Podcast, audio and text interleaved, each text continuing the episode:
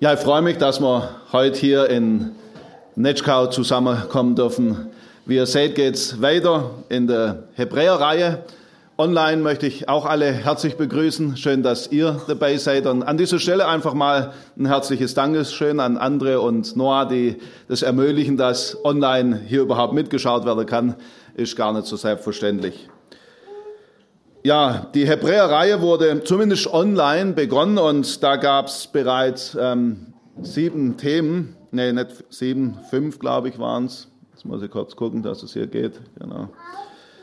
Jesus der bessere Bote, Jesus der bessere Mose, Jesus die bessere Ruhe, Jesus der bessere hohe Priester, Jesus der bessere Glaube.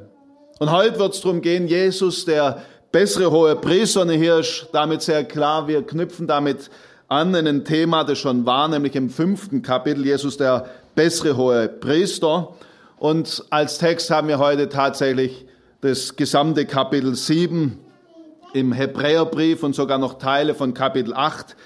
Aber das ist insgesamt zu viel, um heute zu lesen und deshalb werde ich heute nur die Verse 17 bis 28 lesen. Ich möchte aber zu Beginn äh, versuche den Bogen zu spannen, euch mitzunehmen, um was es geht in dem Thema Jesus, der bessere Priester. Damit stehen wir doch schon am Anfang vor der Frage, was ist eigentlich ein Priester? Was würdet ihr sagen? Wie würdet ihr das euren Kindern erklären? Diener im Tempel oder in der Stiftshütte? Ein Diener im Tempel oder in der Stiftshütte. Ein Vermittler, ich wiederhole es nur für Online-Zuhörer. Jemand, der sich gut auskennt mit der Bibel, mit dem Alten Testament, ja. Verantwortlich. Kommt einiges zusammen, schön. Vielen Dank. Ja, ein Priester ist jemand, der stellvertretend für andere Menschen vor Gott steht. Sein Dienst ging immer in, in zwei Richtungen. Der eine, die eine Richtung, oder vereinfacht gesagt könnte man sagen, ein Priester bringt Menschen Gott nahe und er bringt Gott der Menschen nahe.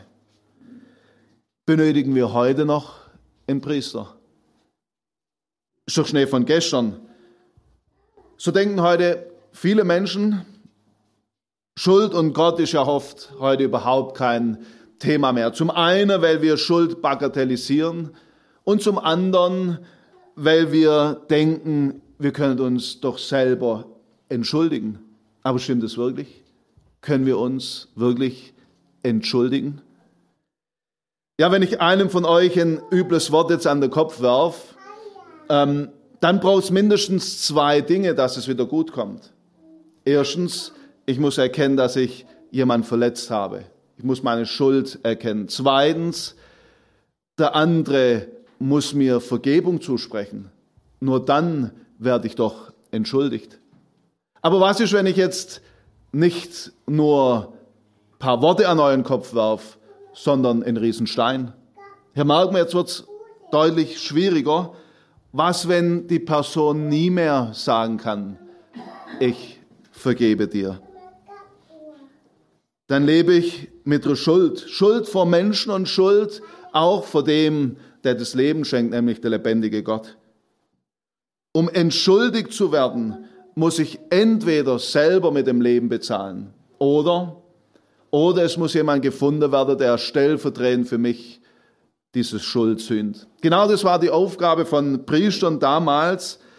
Sie mussten jemanden finden, der stellvertretend mich entschuldigt, der an meiner Stelle diese Schuld auf sich nimmt. Damit traten sie vor Gott und baten stellvertretend um Vergebung. Haben wir heute noch einen Priester notwendig? Lass mich's mal mit ein paar Fragen versuchen zu beantworten. Kennen wir nicht alle Zeiten, wo wir uns fast selber nicht mehr vergeben können? Vielleicht habt ihr es auch schon gemerkt, da ist oft wohltuend, es kommt ein Zuspruch von außen. Wäre es nicht wunderschön zu hören vom lebendigen Gott, mein Sohn, meine Tochter, dir ist deine Schuld vergeben. Wie befreiend können wir unterwegs sein, wenn wir wissen dürfen, wir dürfen jederzeit zu Gott, da gibt es einen offenen Zugang und ich darf zu ihm und ich weiß, der Zugang ist offen. Ich werde durch einen guten Stellvertreter dort vertreten. Das wäre doch schön, oder nicht? Genau das ist das Anliegen von unserem Bibeltext. Genau darum geht's, um einen, der uns aufs Beste bei Gott vertritt. Einer, der immer lebt, einer, der vollkommen ist und uns deshalb auch aufs Beste vertreten kann. Lasst uns lesen, Hebräer 7, 17 bis 28. Und ich lese es heute zur Ausnahme mal aus der Hoffnung für alle. Ihr dürft natürlich in eurer Bibel mitlesen. So heißt es ja von Christus, in alle Ewigkeit sollst du ein Priester sein, so wie es Melchisedek war. Die alte Ordnung ist damit ungültig geworden, sie war wirkungslos und brachte keinen Nutzen. Das Gesetz, so wie es uns von Mose übergeben wurde, konnte uns nicht ans Ziel bringen und mit Gott versöhnen. Doch jetzt haben wir die Gewissheit, dass wir wirklich zu Gott kommen dürfen. Gott hat das neue Priestertum durch einen Eid bekräftigt, die Leviten aber sind ohne Schwur Priester geworden. Nur zu Christus hat Gott gesagt, der Herr hat es geschworen und diesen Schwur wird er niemals zurücknehmen. In alle Ewigkeit sollst du Priester sein.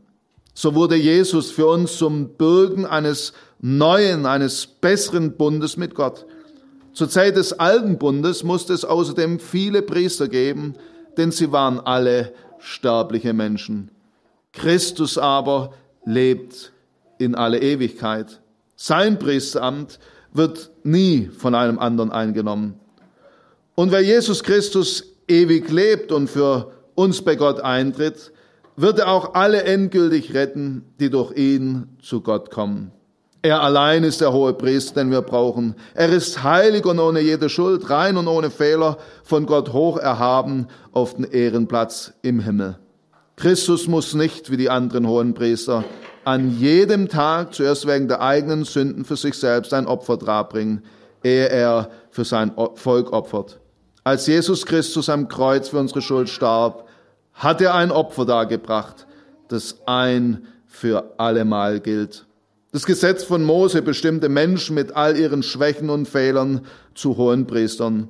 Doch dieses Gesetz gilt nicht mehr seit Gott seinen eigenen Sohn mit einem Schwur als unseren hohen Priester eingesetzt hat.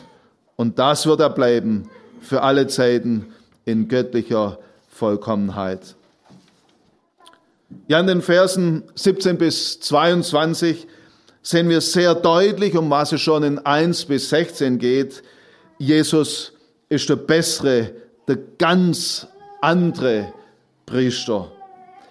Für viele Leser damals war das Priestertum und alles, was damit zusammenhängt, etwas völlig Normales. Es hat zu ihrem Alltag gehört, damit lebten sie. Und genau dieses Publikum hat unser Bibeltext vor Augen. Menschen, die Priester, Opfer und genaue Gesetze kannten, um überhaupt vor Gottes Gegenwart reden zu dürfen. Doch nun, nun war etwas Ungeheures passiert. Jesus, der Sohn Gottes, war auf diese Erde gekommen und er hat sich selber als Opfer gebracht. Er, der schon im ganzen Alten Testament vorausgesagt war, der Messias. Als er am Kreuz stirbt, bringt er ein Opfer, das alle andere Opfer überflüssig macht. Und damit auch das ganze Priestertum. Das war eine echte Zeitenwende, aber eine echte. Unser Text sagt klar in Vers 18 bis 19, all das, was im Gesetz von Mose verlangt wurde, ist ab diesem Zeitpunkt hinfällig. Es brachte nicht ans Ziel. Es war wirkungslos. Ja, es wird überflüssig. Eine Zeitenwende. Ja, ein Gesetz kann immer nur zeigen, wo Mangel liegt. Deshalb war es nicht sinnlos, aber es hat nicht wirklich geholfen. Überhaupt nicht. Für viele jüdische Christen war das immer noch aber eine große Frage. Sie haben es nicht richtig verstanden, warum keine Priester und Opfer mehr jetzt plötzlich. Und genau das Anliegen hatte jetzt unser Text. Wer so eng im System gelebt hat über viele Jahre, für den war es gar nicht so einfach, das zu verstehen. Wie befreiend die Botschaft, es darf aufhören, wurde abgelöst durch was völlig, völlig Neues. Um das jetzt diesen Lesern von damals zu erklären, vor Augen zu führen, greift unser Text auf eine Person, die ihnen bekannt war aus dem Alten Testament, nämlich Melchisedek. Ja, diese Person lebte noch lang bevor es Opfer gegeben hat, Priester und die Gesetze von Mose. Er begegnete Abraham nach einem siegreichen Kampf und wir müssen ganz offen sagen, um diesen Melchisedek liegt so wie so ein Schleier. Wir wissen nicht sehr viel über ihn. Aber er dient als ein Vorbild, als jemand, der schon im Alten Testament ganz deutlich auf Jesus Christus hinweist. Vielleicht können wir es im Bild so ein bisschen verdeutlichen. An diesem Tag war es, als würde Gott der Vater im Bild gesprochen, es fast nicht mehr aushalten, dass, dass endlich deutlich wird, dass Jesus mal auf die Erde kommen wird. Und so hebt er für einen Moment und schiebt er für einen Moment den Vorhang beiseite und er gibt einen Einblick auf das, was noch kommen wird, nämlich Jesus, der eigentliche Hohepriester. Für einen kurzen Moment konnten diese Menschen einen Eindruck gewinnen von dem, was noch kommen wird. Ja, Melchisedek ist der König des Friedens und der König der Gerechtigkeit durch seine Bedeutung, durch seinen Ehren oder seinen Titel. Und auch Jesus Christus ist König. Er ist die Gerechtigkeit und bringt dir und mir wirkliche Gerechtigkeit. Melchisedek war der Priester Gottes des Höchsten und Jesus wird uns hier vorgestellt als der wahre hohe Priester. Aber das Entscheidende von allem ist, er ist Priester in alle Ewigkeit. Darauf kommen wir nachher noch zu sprechen. Und so ist das Anliegen von unserem Bibeltext heute eindeutig klar zu machen, die Zeiten vom Alten Testament haben sich vollständig geändert, als Jesus gekommen ist. Wir benötigen keine menschliche Priester mehr, um vor Gott zu treten. Das erfüllt Jesus und zwar für immer. Jetzt ist doch die Frage, was hat es überhaupt mit uns zu tun? Ganz praktisch. Ich kann mir nicht vorstellen, dass irgendjemand von euch jemals schon zum Priester ging und gesagt hat, bring für mich ein Opfer. Aber der Opfergedanke ist uns doch sehr nah, oder nicht? Wie schnell sind wir noch geneigt, Opfer zu bringen? Mit dem Hintergedanke, ja, da können wir ein bisschen mehr Gunst von Gott bekommen. Opfer. Ich möchte es heute ganz klar sagen, wer auf diesem Weg noch versucht, Gott zu, zu gefallen, hält an etwas Veraltetem fest, an etwas, das seine, seine Gültigkeit verloren hat. Es ist völlig umsonst. Lass es bleiben. Gottes Gunst kannst du nur mit einer Sache sicher sein, wenn du dich festhältst an das einzige Opfer, das gilt, Jesus Christus. Auch die Reinigungsbemühungen führen ins Leere, wenn sie uns nicht zu Jesus führen. Er macht rein von jeder Schuld. Nicht ein Ritual, nicht eine fromme Übung, nicht das eigene Bemühen, die Sünde loszuwerden. F.B. Meyer, finde ich, hat es sehr schön auf den Punkt gebracht. Er sagt, hör auf, über Reinigung nachzudenken und betrachte den, der reinigt. Hör auf, über die Befreiung nachzudenken und beschäftige mit dich mit dem, äh, mich, beschäftige dich mit dem Befreier. Noch ein anderer Gedanke wäre mir an dieser Stelle wichtig, was das Priesterdienst, den Priesterdienst angeht. Ab und zu neigen doch auch wir noch dazu, zu denken, es gibt Leute, die haben einen besonderen Draht zu Gott. Und wir suchen sie auf und meinen, wenn sie für uns beten, dann kommt's gut. Wir suchen sie auf und ihr Rat ist für uns wie aus dem Mund Gottes. Unser Text macht sehr deutlich diesen besonderen Draht kann jeder von uns erleben, nämlich wenn wir durch Jesus zu Gott dem Vater kommen. Er ist unser bester Seelsorger. Er kümmert sich um unsere Anliegen, wie es kein Mensch tun kann. Er hat immer einen guten Rat. Das bedeutet nicht, dass Menschen uns gar nicht helfen können, ganz und gar nicht.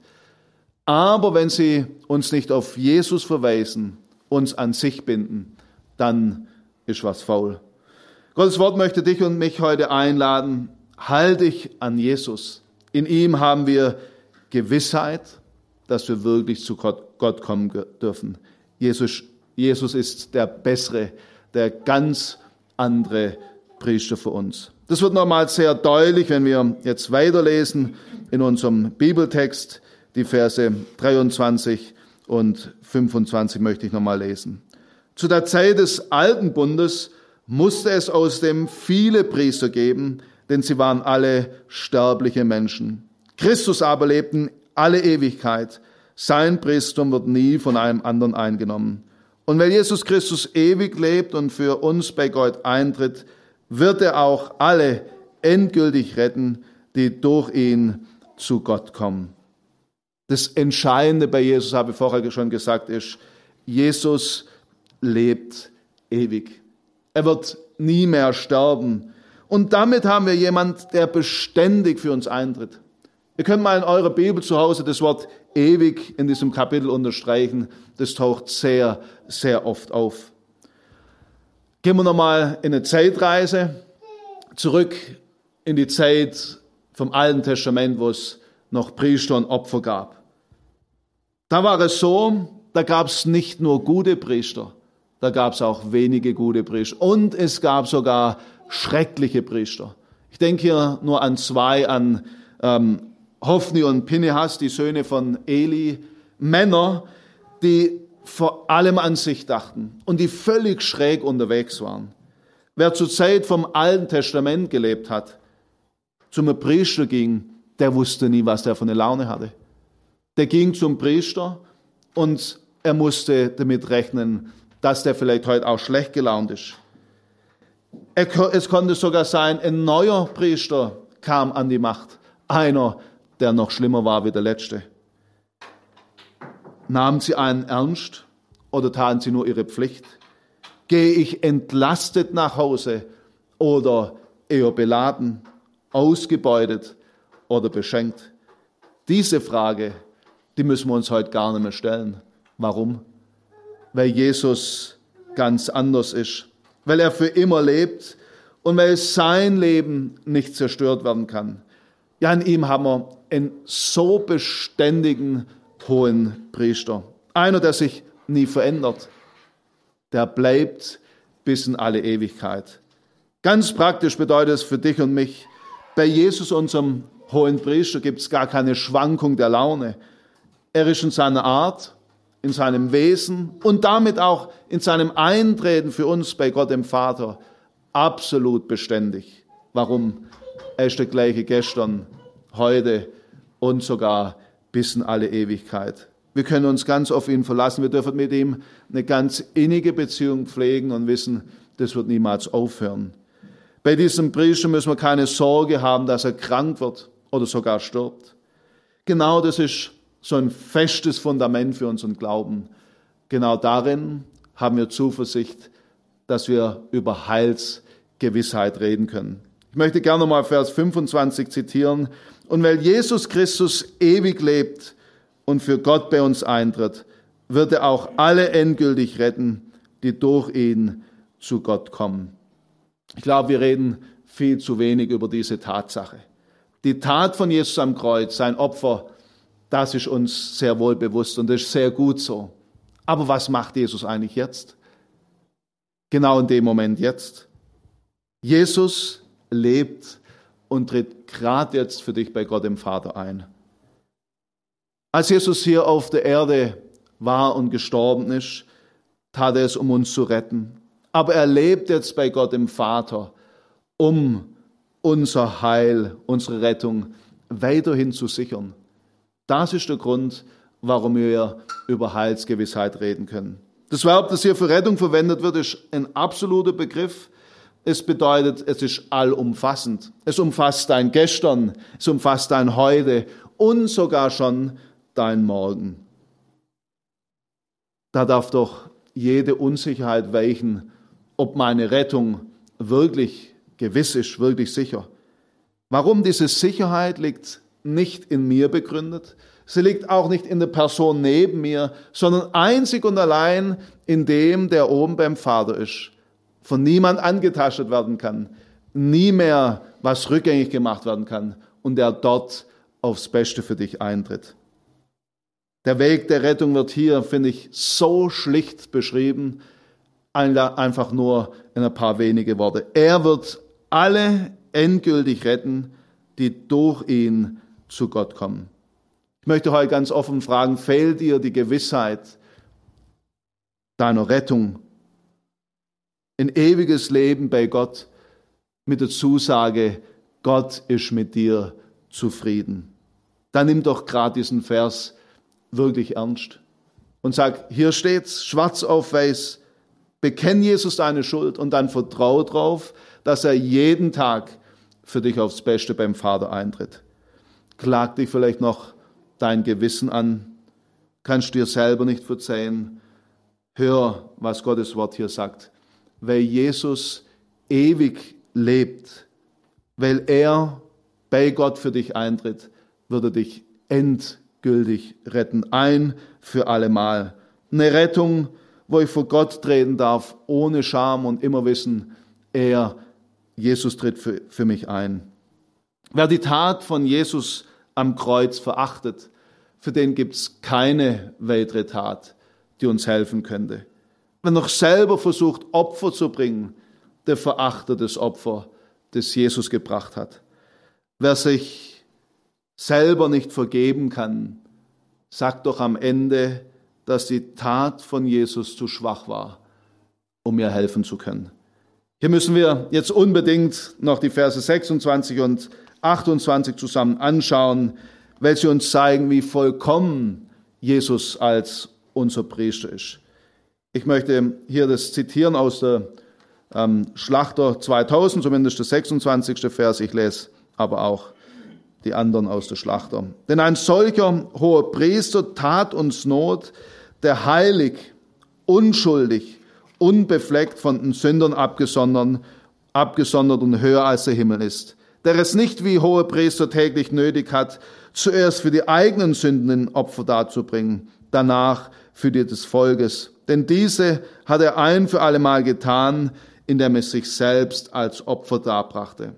Denn das Gesetz bestimmte Menschen zu hohen Priestern, die mit Schwachheit behaftet sind. Das Wort des Eidschwurs aber, der nach der Einführung des Gesetzes erfolgte, den Sohn, der in alle Ewigkeit vollkommen ist.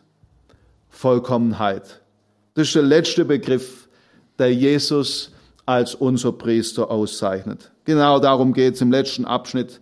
Ganz anders als menschliche Priester ist Jesus vollkommen. Ein hoher Priester ohne Schwachheit, ohne Selbstsucht, ohne Arroganz.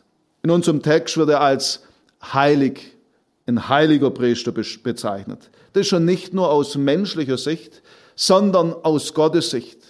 Genauso heilig wie Gott selber. Und das ist die Garantie, warum er immer vor Gott treten darf. Dann geht es weiter, Jesus ist unschuldig. Das heißt, er ist frei von, von jeder Bosheit und List.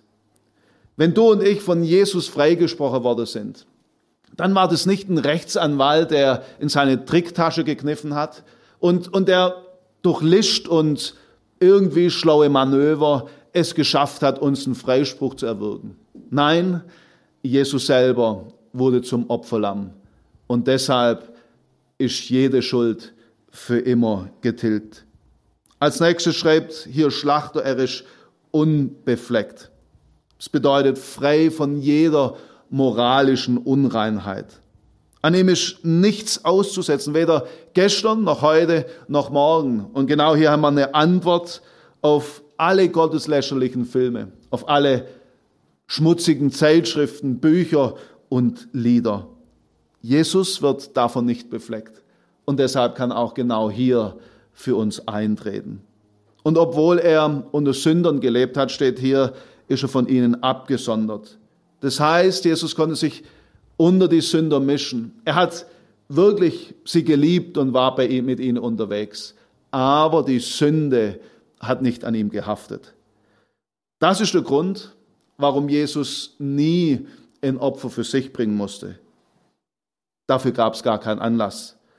Für die Priester von damals war das tägliche Routine. Und immer wenn sie dieses blutige Ritual vollzogen haben, wusste sie, es ist zu Recht. Ich bin fehlerbehaftet. Alles andere als heilig. Aber bei Jesus ist es anders. Ganz anders. Er hat nur ein einziges Opfer gebracht. Und es war nicht für sich, sondern für dich und auch für mich. Spurgeon schreibt dazu sehr treffend, Oh, dies macht das Opfer Christi so gesegnend und herrlich. Man zerrte die Bullen und Schafe zum Altar. Man band die Kälber mit Seilen an die Hörner des Altars. Aber der Christus Gottes war anders. Niemand zwang ihn zu sterben. Er gab sein Leben freiwillig hin, denn er hatte die Macht, es hinzugeben und es wieder zu nehmen. Dieses Opfer gilt für immer. Ein für allemal. Es wird nie mehr hinfällig. Nie und nimmer. Es begründet in der historischen Tatsache, dass Jesus selber gekommen ist und dir den Freispruch erwirkt hat. Wir benötigen deshalb nie mehr ein weiteres Opfer. Jesus hat alles getan. Er steht zu Rechten Gottes und tritt für dich ein. Und dort ruht er. Er sitzt dort. Das gab es damals zur Zeit der aaronitischen Priester nie. Die konnten nie ruhen. Die hatten immer jede Menge zu tun. Bei Jesus ist es anders. Sein Opfer ist ein für allemal und es gilt für alle Ewigkeit. Was für ein großartiger Abschnitt. Ich möchte ihn zusammenfassen, indem ich die Verse 1 bis 2 aus Kapitel 8 zitiere. Da lesen wir, die Hauptsache aber bei dem, was wir sagen, ist, wir haben einen solchen hohen Priester, der sich gesetzt hat zu Rechten des Thrones, der Majestät im Himmel, einen Diener des Heiligtums und der wahrhaftigen Stiftshütte, die der Herr errichtet hat und nicht ein Mensch. Die Hauptsache. Das Wichtigste ist, wir haben einen solchen hohen Priester. Einer, der ganz anders ist. Einer, der ewig lebt.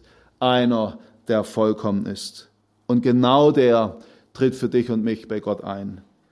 Kannst du hier mit einstimmen? Wenn nicht, lade ich ein, ihn doch gerade heute ganz persönlich als deinen Herrn anzunehmen. Und wir, die wir mit Jesus leben, sind auch heute eingeladen, zu Jesus zu treten. Mit allem, was uns belastet, was uns Schuldgefühle bereitet, mit allem, was wir einfach nicht hinkriegen und erleben. Er ist unser hoher Priester. Wenn du diesen hohen Priester hast, dann braucht es kein Opfer mehr, um Gottes Gunst zu erleben. Das einzige Opfer, das für mich noch eine Option darstellt, ist das Dankopfer. Aber ich muss sagen, da gefällt mir das Wort Opfer auch nicht. Denn wer sich mit Jesus und seiner Tat beschäftigt, da ist doch Dank kein Opfer mehr, sondern etwas Selbstverständliches. Nun, selbst dann, wenn es uns das Leben kosten würde, ihm nachzufolgen, ist es auch am Ende auch nur ein Dankopfer. Natürlich gibt es Zeiten, da ist es dennoch ein Opfer, weil wir wie so im Nebel stehen und die Sonne der Güte Gottes gar nicht mehr sehen. Aber genau hier ist Danken auch wieder der Weg, indem wir beginnen, uns mit Jesus zu beschäftigen, ihm danken für seine Güte und dann erleben, die Gnadensonne kann wieder durchbrechen und ich werde neu erfrischt von dem, der für mich bei Gott eintritt. Genau darum wird es in der nächsten Predigt gehen, zumindest online, Jesus das bessere Opfer. Nun lasst uns zusammen beten und Gott danken, dass er für uns dieser gute hohe Priester ist.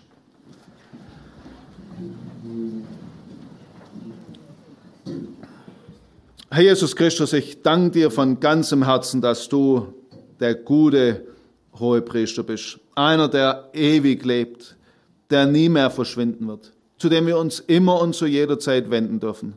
Ich bitte dich, dass es heute alle von uns, die dabei waren und sind, zu Herzen nehmen. Dass wir aufhören mit Rituale und Bemühungen und uns an dich wenden. Dass wir auch deine Tat und dein Opfer für uns in Anspruch nehmen und erleben, das, was du getan hast, genügt ein für alle Mal. Ich danke dir, Herr Jesus, dass du das Lamm Gottes geworden bist, dass du für mich ans Kreuz gegangen bist und für jeden von uns. Ich danke dir, dass du lebst, dass du nicht im Grab geblieben bist. Und vor allem danke ich dir heute, dass du beim Vater bist und für uns einstehst. Du bist so einzigartig und du bist es wert, dir das ganze Leben zu weihen. Amen. Ja, in diesem Sinn wünsche ich euch eine gesegnete Woche. Ich wünsche euch, dass ihr in eurem Alltag mit dem Großen und Kleinen, was euch beschwert, zu Jesus kommt, der uns aufs Beste vertritt. Auf Wiedersehen, bis andersmal.